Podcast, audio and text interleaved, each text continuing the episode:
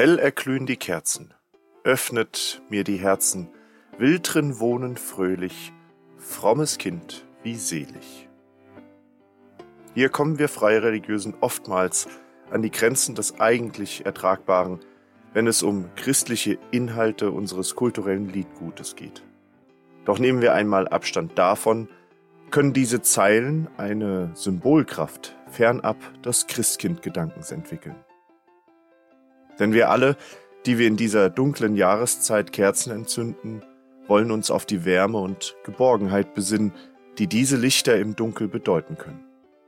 Wir können unsere Herzen öffnen, sodann darin unsere Liebsten und Nächsten fröhlich drin wohnen mögen, ganz besonders auch all diejenigen, die im vergangenen Jahr aus dem Leben gingen. Und wo wir uns vielleicht nicht als per se fromm verstehen, da können wir im vernünftigen und dennoch gefühlvollen Glauben Seligkeit walten lassen, wenn wir in andächtiger Ruhe uns auf das tatsächlich Wichtige im Leben besinnen. Dabei kann so manches Glöckchen in unserem Inneren klingeln, wenn uns diese Besinnung gelingt.